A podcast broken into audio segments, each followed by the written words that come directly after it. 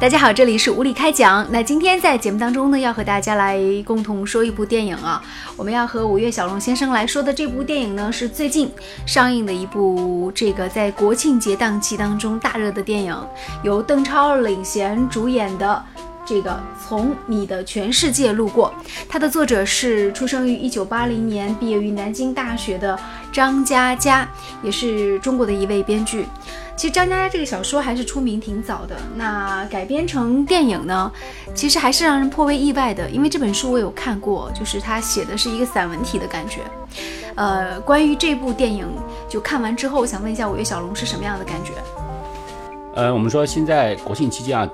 走进电影院里面啊，基本上这一部我从从你的全世界路过影片，基本上是称霸了所有的国庆节的一个影院吧档期吧。我们可以选择，或者是间接的不能选择，都基本上只能去看这部影片了。当然了，除此以外，影片里面强大的演员阵容，以及它非常诗情画意的片名儿，的的确确呢还是很有杀伤力的。这个呢，从我们。观影的时候，影院里面较高的上座率也能够很清晰的表现出来。呃，我觉得之前的这个，其实它其实从商业模式，我们说，首先来分析一下，它其实是挺双赢的一个模式。首先，这部小说应该算是散文集吧，散文睡前故事的那个，说是微博上最会讲故事的人张嘉佳写的这个散文小说集，当年他是呃卖的很好，而且是畅销书作家让他变成了。然后第二，就这部电影，它实际上呃是有很多明星来共同打造的，比如说我们看到有邓超、白百合。还有这个岳云鹏、柳岩这样的一些，呃，还包括人气小天后这个张天爱这样的新人，所以阵容是很强大的。包括他的导演，他的导演是曾经指导了那个徐静蕾《开往春天的地铁》的那个张一白，是中国的算是这几年比较活跃的话剧舞台上的一个导演。所以我们看到很多话剧的这个场景也出现在电影当中。然后他的呃摄像也是挺厉害的一个人物，所以。整个就是片子，我觉得从质量上来说，呃，没有就是怎么讲，整个画质啊，然后感觉啊，应该来说是不错的。但是混搭它有一个问题在，就是它混搭到一起的时候，你是真的会觉得它四不像。你你会怎么看？其实你刚才练到那么多大咖明星啊，乍一看我们说是阵容浩大，对，实际上呢，从这几个名字里面，我已经开始隐隐有一些担忧了，因为很简单。现在所有的影片里面，明星跟成本是画一个等号的。嗯，你请到的所有的明星越多的话，出于成本的关系，你必须照顾到它相关的一些故事情节。那么这就意味着一个完整的故事必定会被打断，因为你必必须照顾到某某大咖，你得给他一些情节，你必须给另外一个大咖更多的一些台词。那么整个故事这样的分散开去的话，你可以想象的是，很有可能故事的连贯性。必将会被打断。哎，我觉得你说的有道理。其实这是第一个问题，就是故事连贯性很有问题。嗯，这部电影其实为了照顾到这个白百合的那个段，很多，然后还有照顾到邓超的那个戏份，还照顾岳云鹏跟柳岩的戏份，实际做了一些就无关紧要的处理。尤其是白百合在里面，这个酱油就打的，他既是特邀演员，同时他又好像太凸显他了。实际上很简单来讲的话，我们说整部影片里面。邓超应该是作为当之无愧的一个号召力的一个主演，对，并且呢，他饰演的这个角色陈默，据我本人来看的话，也是很成功的，嗯，他的演技还是很中肯的。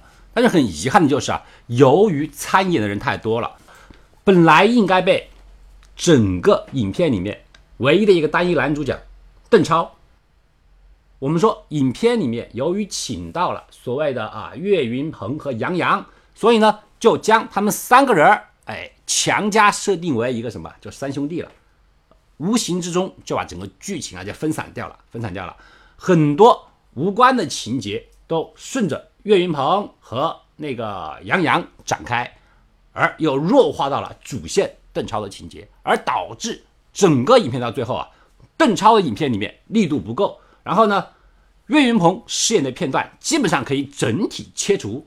然后呢，杨洋呢却是土不土、洋不洋，将一个明明应该是非常潸人泪下的爱情故事，却演成了一个喜剧、搞笑剧，甚至变成了一个恐怖片儿。呃，但是杨洋的加盟，他其实主要是为了照顾白百合的戏份，这个是很明显的。我在这里就觉得很很有很有意思，就是啊，我们说中国的电影界，请你真正的把电影当做一个艺术去做，而不要把它当做一个大 party，变成一个照顾自己亲朋好友啊啊上大姨、大下妈、哎小姨太那个什么外面包的小三儿等等各种人员的一个大杂烩啊。我想说的是，白百合到我们这个影片里面来，到底有什么意义？我看到她上场以后。很想快进，就整个整个整个剧情的一个情节节奏已经完全乱掉了。，其实我们刚刚谈到，我们说影片从你的全世界路过的时候，我们一再就说到什么？他说它是一个小说改编的，并且还是一个畅销小说改编的。我在这里想跟大家再说一点，就是这完全不是这么回事儿，完全不是这么回事儿。我们说现在很多的中国影片啊，集中在各大档期，它的主要目的是圈钱，就是说那个方法是很多的。最大的一个方法是什么？就是挂羊头卖狗肉。我可以跟你说，这部电影跟那个所谓的小说《从你的全世界路过》最相像的地方就是片名。除此以外，可以说百分之八十以上跟小说没有半点关系。这一部小说，无论你怎么说，哎，好像说最会讲故事的那个那个那个，哎，张嘉佳的小说。但是如果你真正去看了小说的话，你就会发现，整篇小说没有超过三千字。你有那么少的一个所谓的散文小说，你现在把它变成一个一个半小时的电影，请问你中间注的水该有多深？那么整个电影情节里面跟原小说还有个毛的关系。最可怕的是，它还不是一个完完全全另起炉灶，它一面打着原作者的名字，一方面呢，在搞了一堆编剧在原作者三千字的基础上添砖加瓦、添油加醋、变本加厉，然后变成一个面目全非的如今的作品出来。所以说，如果你真的非常非常喜欢看原作小说的话，请你千万不要把本影片跟原小说当做是同一件事儿，千万别。对原小说，它其实很多事情它是分开写的，它是比较完整连贯的故事。比如说那个写到那个猪头的那个故事的时候，它是一个比较完整连贯的故事。原小说只不过是一个散文诗，他当时号称的就是好像说一千零一夜一样的，对不对？他写的是睡前故事，每一个晚上给大家讲一个故事。小说的标题是第一页、第二页、第三页、第四页，哎，每一页的所有的每一个小故事不超过三千字，很简短的。我觉得是这样子。其实我这也体现出这个作者他驾驭小说的这种能力，因为我们看到其实这个小这个电影的编剧也是张嘉佳，那他在驾驭这个小的散文的时候，他可以比较完整的表达这种故事情节，可以用比较简洁的语言一笔带过很多人物的。脉络啊，性情转变等等，但他到了一个电影的这种篇幅一百二十分钟，他再去讲故事的时候，就明显发现他的这个整个编剧他是有一点点问题的。当你写诗的时候，散文诗很多时候我们讲究的是一个朦胧，对，你会写诗的人，你很不一定会写小说。你现在给你一个电影剧本，你要讲把朦胧的地方，原来是叠成一朵花的地方，你要把它拆开了，然后用电熨斗把它给烫平了，把整个脉络铺在你的面前。这个时候，散文诗人就不行了。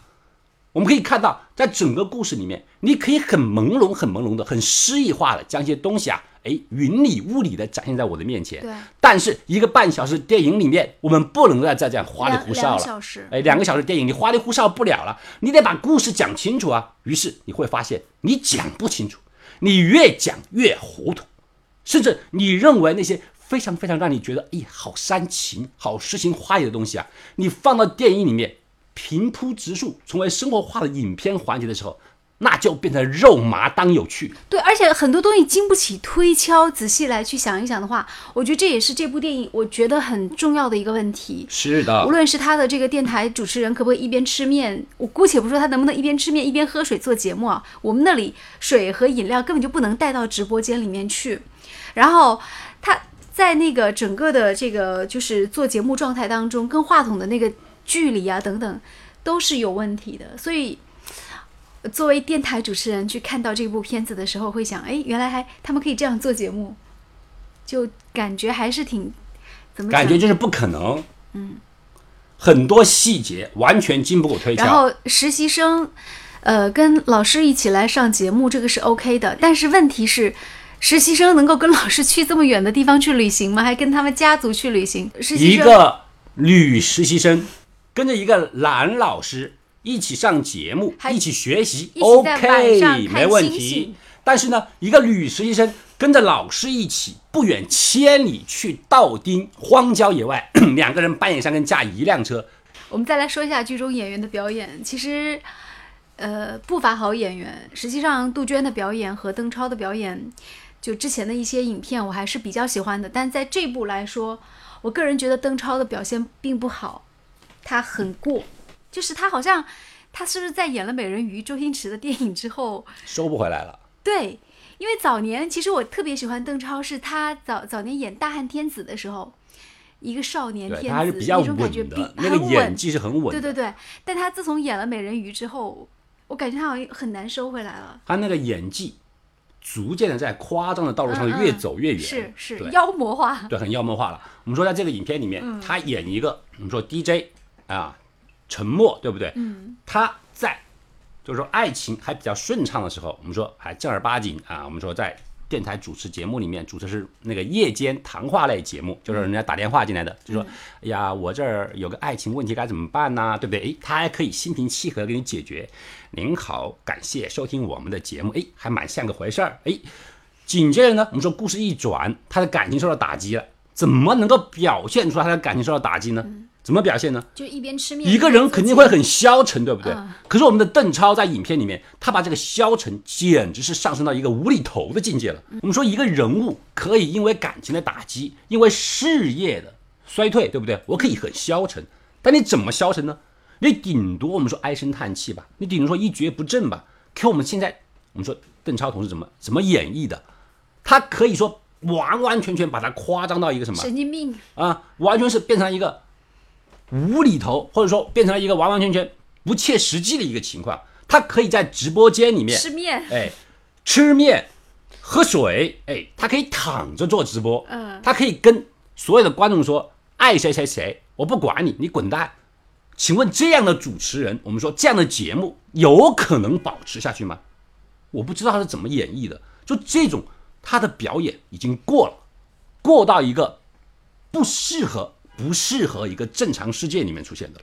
请注意，从你的全世界路过这部影片，它并不是一个喜剧，它是一个很细腻的感情戏。嗯，很多时候你必须用细腻的表演去表现出人物的一个心理状态。现在我们不是美人鱼了，我们不是喜剧了，你不能再这么夸张了。他恨不得在很多片段里面加入无厘头，不停的去搞笑。这个里面我们很容易的就看到他的演演技过了。另外就是跟他我们说演所谓的演对手戏的啊，有两位美女啊，一位叫杜鹃是吧？杜鹃啊，我没看过她的戏，我没看过她的戏。如果像刚刚我们说我们说李杰说一样，由于他看他以前杜鹃的表演，就觉得他好像演技很厉害。但是如果像跟我一样，从来没有看过杜鹃的戏，仅仅只从这部戏里面了解到杜鹃这个人的话，我们可以说，他给我的感觉就是白开水，我不知道他在演什么，他的面部表情永远是一成不变。无论是我们说邓超男主角说爱他的时候，崩，是吧？没表情；说不爱他的时候，崩，没表情；说我以后一定绝对要追上你的时候，咦，还是没表情。生意成功的时候没表情，生意失败的时候仍然没表情。那么，请问你到底在演什么？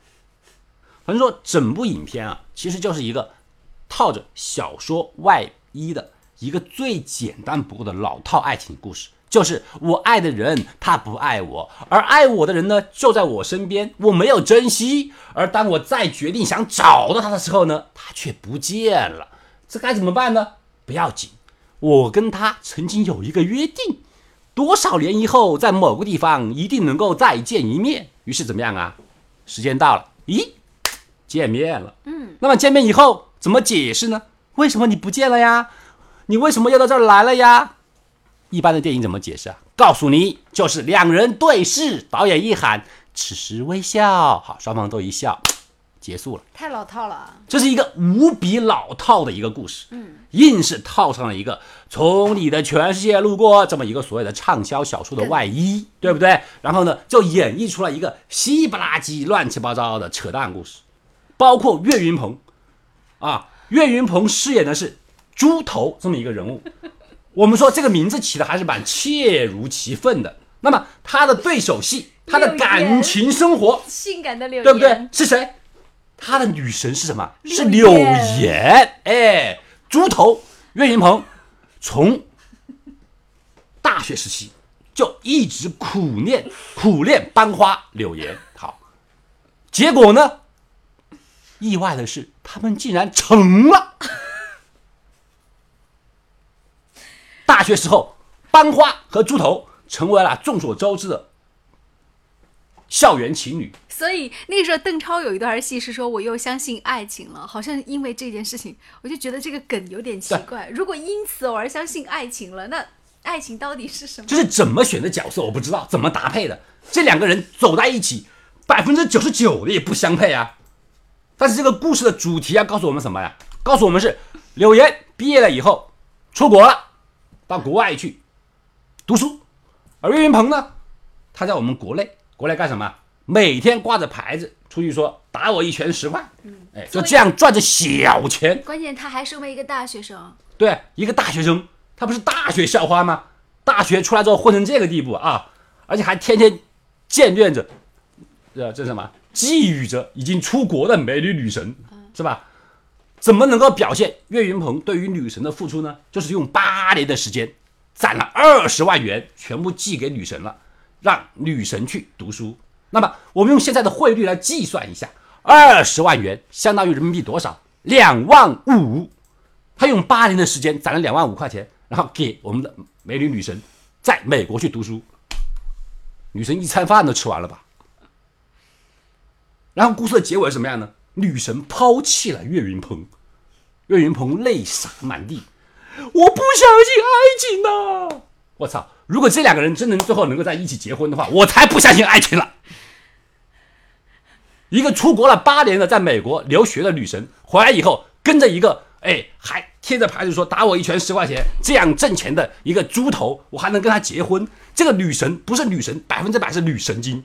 更何况一个是岳云鹏，一个是柳岩，这样的两个人站在一起，一个女神高高在外，一个猪头在家里边打我一拳十块，更不要说我们过来打酱油的白百合吧，打酱油的白百合女士了。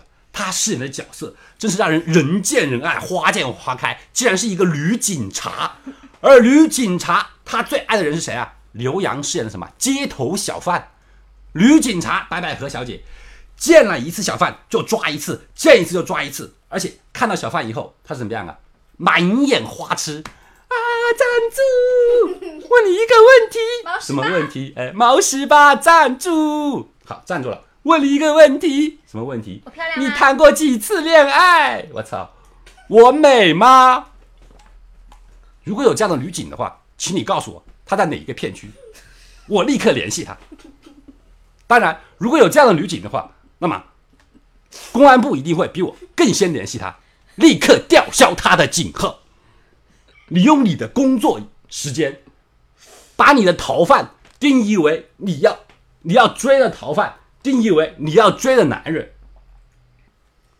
拜托你不要因为制服诱惑，硬是塞进来一个女警的角色。白百合同志在原来的小说里面并没有说她饰演的是一个女警身份，你随便给她安插一个身份都可以，请不要随意的败坏我们中国警察，尤其是女警察的声誉，好不好？故事不是这样编的。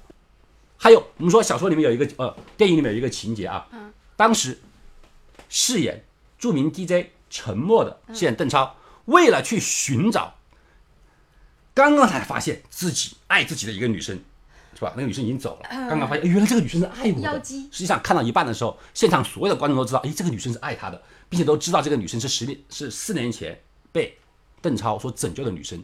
哎，当然邓超本人是不知道的。好，我们说这有个情节，邓超为了寻找离自己而去的爱人，他做出了一个很好的、一个很牛逼的决定，怎么牛逼呢？他通过自己的电台节目，在全市的范围内说，他说为了请各位收听我节目的观众们，为了能够帮助我，表示我正在寻找我的爱人，那么请帮助我，怎么帮助我呢？所有听到节目的人，司机开双闪灯，开双闪灯，牛，好牛！